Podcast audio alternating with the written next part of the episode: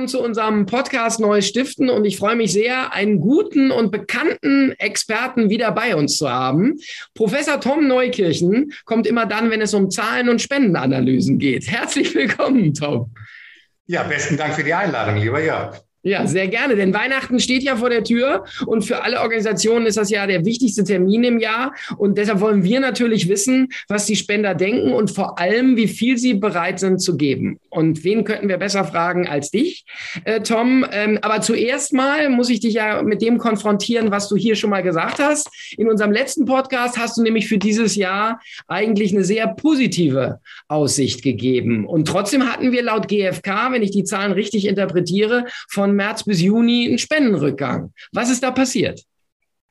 Ja, da hast du mich erwischt. Also ich glaube, wenn wir die Zahlen von der GfK nochmal genau gemeinsam angucken, dann stellen wir fest, gab ein kleines Plus Januar, Februar, dann gab es diese Delle im Frühjahr. richtig. Das ja. Allerwichtigste hast du natürlich noch äh, nicht verraten. Das ist journalistischer Trick. Nämlich das ganz, ganz große Plus, was wir hatten zum Sommer hin. Ne? Ja, das, das wäre die nächste Frage. Aber erklär mir doch erstmal, wie die Delle zustande gekommen ist, Tom. Was ist da passiert? Wenn ich das so könnte, ähm, dann wäre ich ganz zufrieden. Ich habe ehrlich gesagt keine Erklärung dafür, außer der folgenden Behelfslösung. Im Jahr 2020 haben die Leute ja schon auf einem deutlich höheren Niveau, plus sieben Prozent, gespendet als 2019. Und das wiederum heißt, möglicherweise gab es so eine kurze Erschöpfungsphase, wo sie nach den üblichen Weihnachtsspenden Luft holen mussten und sagen kann, okay, jetzt muss ich nochmal überlegen und halte mich mal zurück, wer weiß denn, was da kommt. Und siehe da, es kam etwas und es war schön, dass manche Leute ihr Pulver trocken gehalten haben. Ganz genau. Ja, wir dürfen auch nicht vergessen, du hast es angesprochen, tatsächlich war im Januar, Februar war ein erhöhtes Spendenaufkommen. Das ist sogar, wenn ich die Zahlen mal bemühen darf, um 32 Prozent im Januar hat das zugenommen. Das ist umso erstaunlicher, als wir da ja eigentlich noch im Lockdown waren. Oder was heißt eigentlich, wir waren im Lockdown. Das heißt, viele Leute konnten ihr Geld offenbar nicht anders ausgeben. Das ist ja auch ein Trend aus dem letzten Jahr, den wir gehabt haben. Und das hat sich dann tatsächlich März, April, Mai und im Juni äh, quasi abgeschwächt. Also da haben wir quasi auch minus 30 Prozent im April.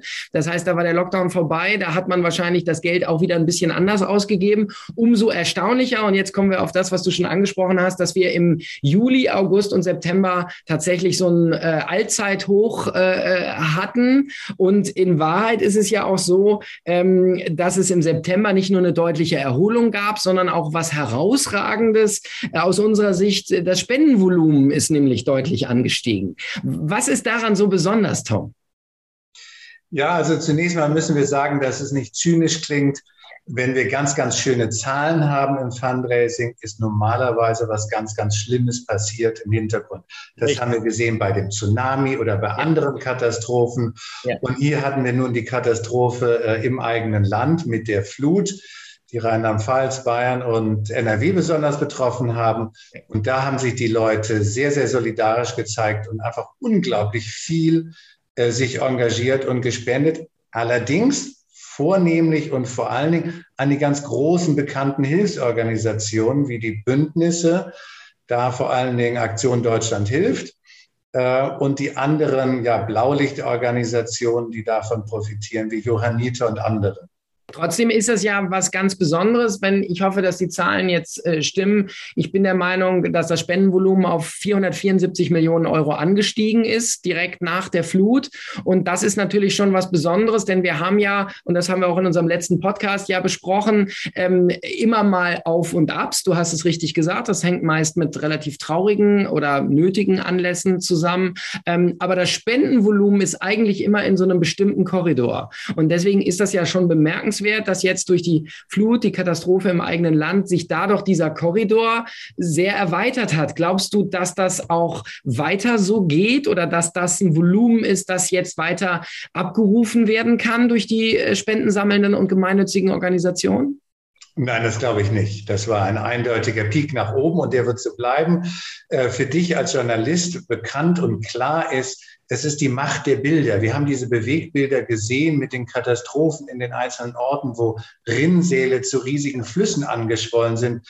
Die Bilder kriegt man nicht aus dem Kopf und diese Bilder, die wirken. Die bewirken eine Spendenbereitschaft, weil sie emotionalisieren, weil man die Leute sieht, die in ihrer Not zu Hause hocken und gucken, wie Hab und Gut hinweggeschwommen werden. Also das ist fürchterlich, das bewegt die Leute und solche emotionalen Bilder sind starke Auslöser, Trigger, etwas zu tun. Und wir beide, wir leben ja nun hier an der Küste. Ich dachte immer, ich würde irgendwann mal bemitleidet, weil mein Haus absäuft hier in Hamburg oder ähnliches. Aber dass das Leute im Binnenland tun, das konnte ich mir wirklich nicht vorstellen. Deswegen habe auch ich großzügig gespendet, auch weil die Bilder mich so bewegt haben, dass ich dachte, Mensch, ich muss irgendwas tun. Mir geht's so gut. Dieses warm glow. Mir geht's gut, anderen schlecht. Ich möchte was tun.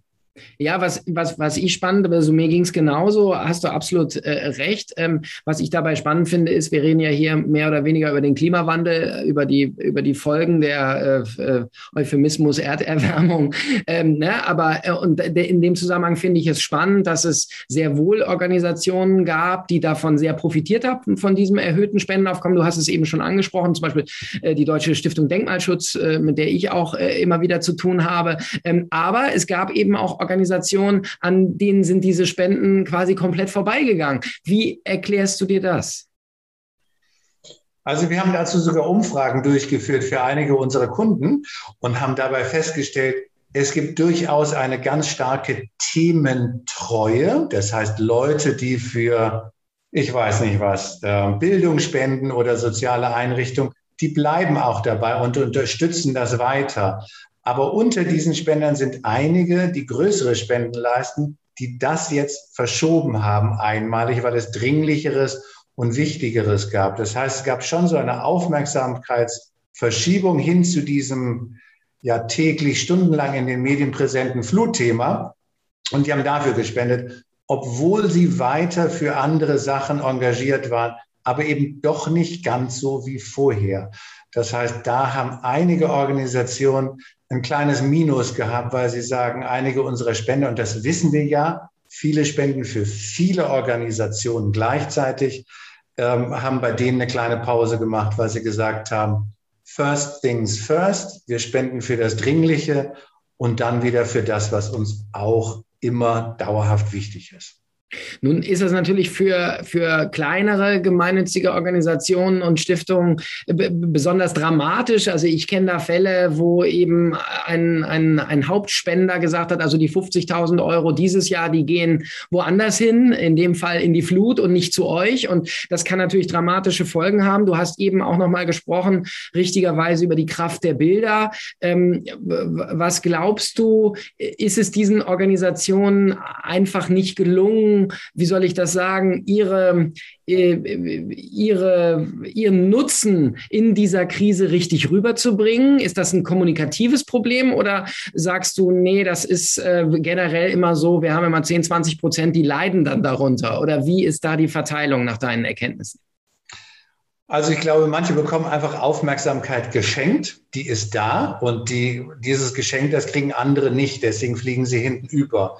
Aber die Lehre daraus ist ja die Frage, halte ich mich zurück, wenn in Katastrophen andere profitieren oder gehe ich trotzdem nach vorne mit meiner Werbung, um nicht ganz hinten über zu fliegen?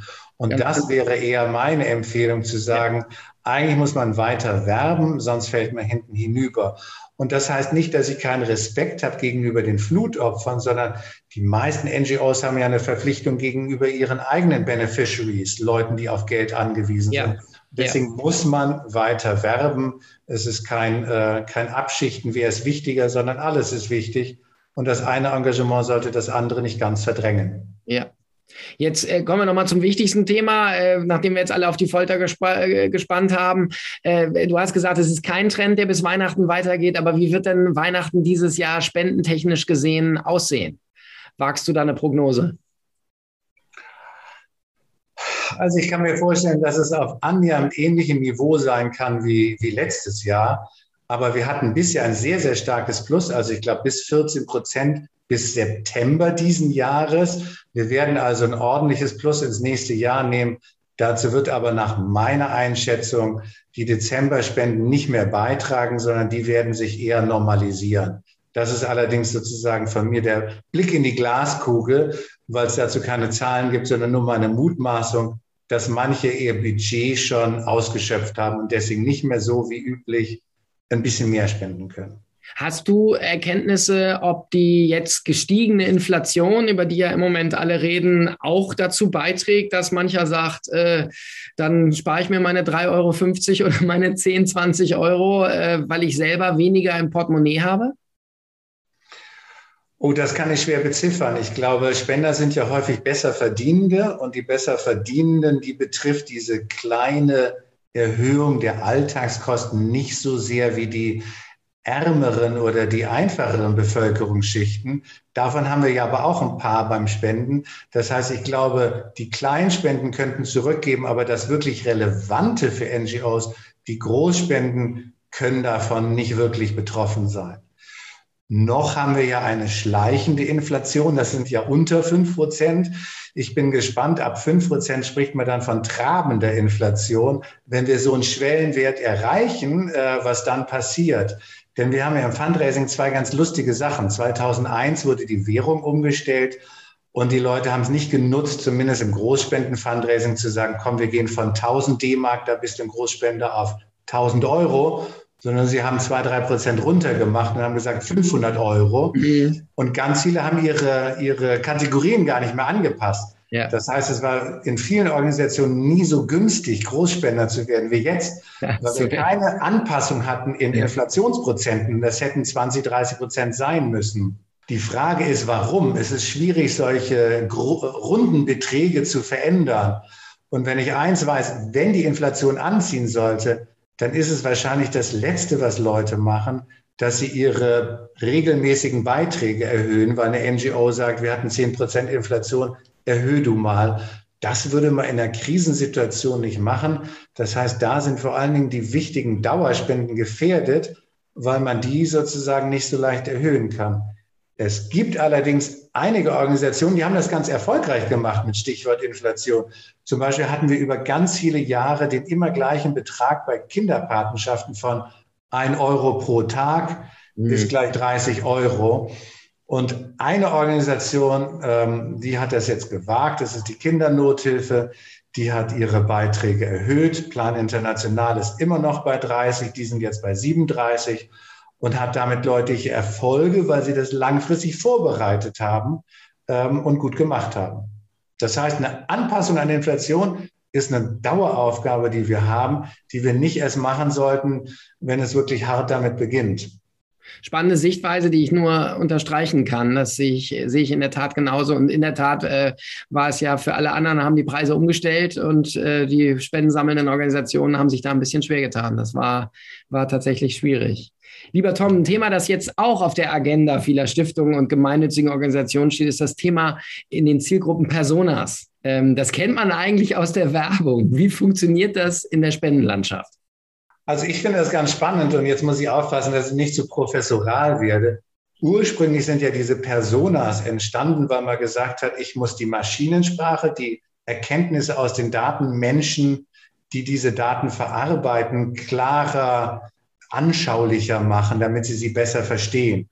Mhm. Und dann wurden solche Personas, Herbert Meyer, Rechtsanwalt, 54, wohnt in Wiesbaden, ist verheiratet, zwei Kinder, wohnt im reichen Vorort, fährt Mercedes und spielt gern Tennis und Golf. Genau, ich weiß noch, ich, ich, ich weiß noch, wir hatten bei den Zeitungen und Zeitschriften damals die, die, die Zielgruppen, die weiblichen an der Wand hängen quasi. Ah ja, ja sehr ja. schön, genau. Ja. ja.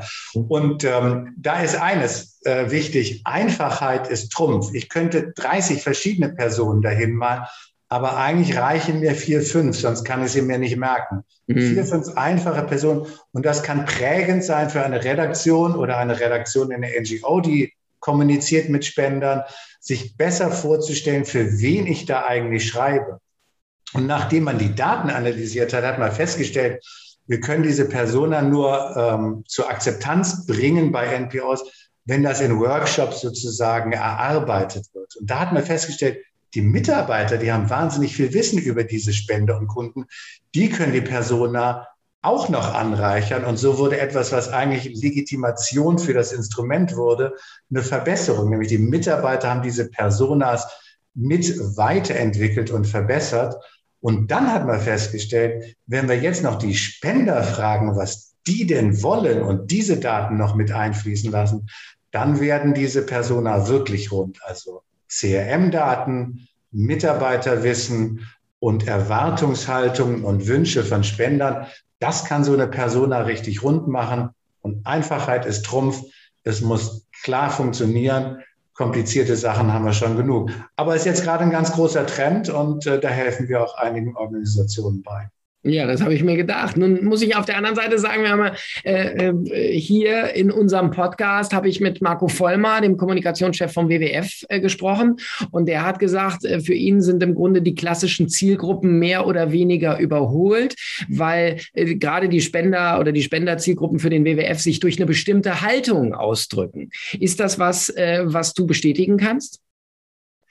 Ja, da forsche ich in Teilen selber dran. Die, die, es ist auch immer eine Frage von Begrifflichkeiten. Was ist Persona? Steht dahinter nur ein soziodemografisches Profil oder möchte ich da auch Haltungsfragen reinnehmen? Beim WWF weiß ich, die haben so eine Typologie von zwölf wichtigen Fragen. Da können Sie Spender typologisieren nach ihren Haltungen zum Thema. Und ich glaube, sowas muss zusätzlich reingenommen werden. Aber ob das dann Persona heißt oder etwas anderes, das ist sozusagen offen. Es gibt ja noch andere Modelle wie Semiometrie oder Sinusmilieus äh, oder ähnliches. Ich kann mir da eigentlich das, oder die Limbic Types halte ich für besonders geeignet.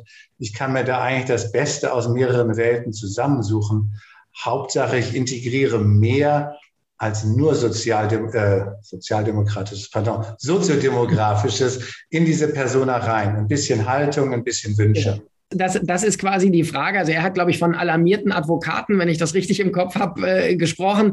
Ähm, und da ist es natürlich so, die gibt es quer, also die Advokaten nicht, aber die Alarmierten, die gibt es quer über alle Bevölkerungsschichten. Also ist das nicht am Ende was, wo du sagst, äh, äh, das macht die Personas äh, fast überflüssig, sondern man muss sich am Ende wirklich auf bestimmte Haltungen und Weltan Weltanschauungen äh, äh konzentrieren? Also ich würde sie eher integrieren in Persona. Und wenn die dann nicht mehr Persona heißen, dann können wir die Persona auch abschaffen. Genau. Ja.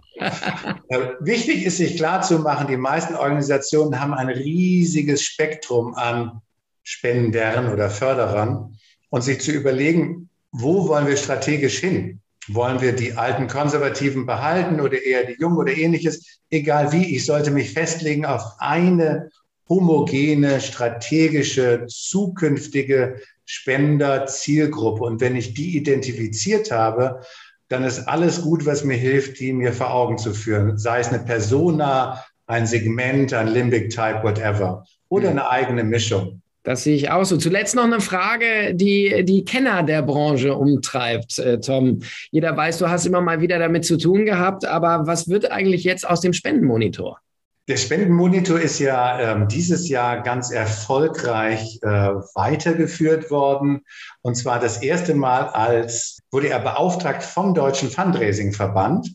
Der wiederum hat den Vertrieb selber in die Hand genommen. Den habe ich dann ehrenamtlich für den Fundraising-Verband übernommen. Und es konnten, glaube ich, 18 Kunden gewonnen werden, die den äh, dieses Jahr wieder bestellt haben. Da gibt es dann die Ergebnisse Ende Januar mit alternativen Zahlen zum GfK. Und ähm, ja, dann ist die Idee, den Monitor, den es ja seit über 20 Jahren gibt, behutsam oder ähm, stärker, je nach Wunsch der Kunden, zu reformieren und zu gucken, wie können wir den in die neue Zeit führen, wo ähm, wichtige Fragen vielleicht noch nicht alle geklärt sind. Hm. Aber ich glaube, der ist bei dir äh, in guten Händen. Und dann weiß ich ja auch, wann wir uns äh, zu unserem nächsten Podcast quasi wiederhören. Ne? Tom. Ende Januar, ich freue mich drauf. So ist es. Es war mir eine Freude. Ähm, ich wünsche dir äh, gute Tage und auch ein sehr erfreuliches Weihnachtsfest. Ich hoffe, auch du hattest ein gutes Jahr und wirst im nächsten Jahr auch wieder ein solches haben. In diesem Sinne, vielen Dank, dass du bei uns warst beim Podcast von Neues Stift. Danke dir, auf ein baldiges Wiederhören.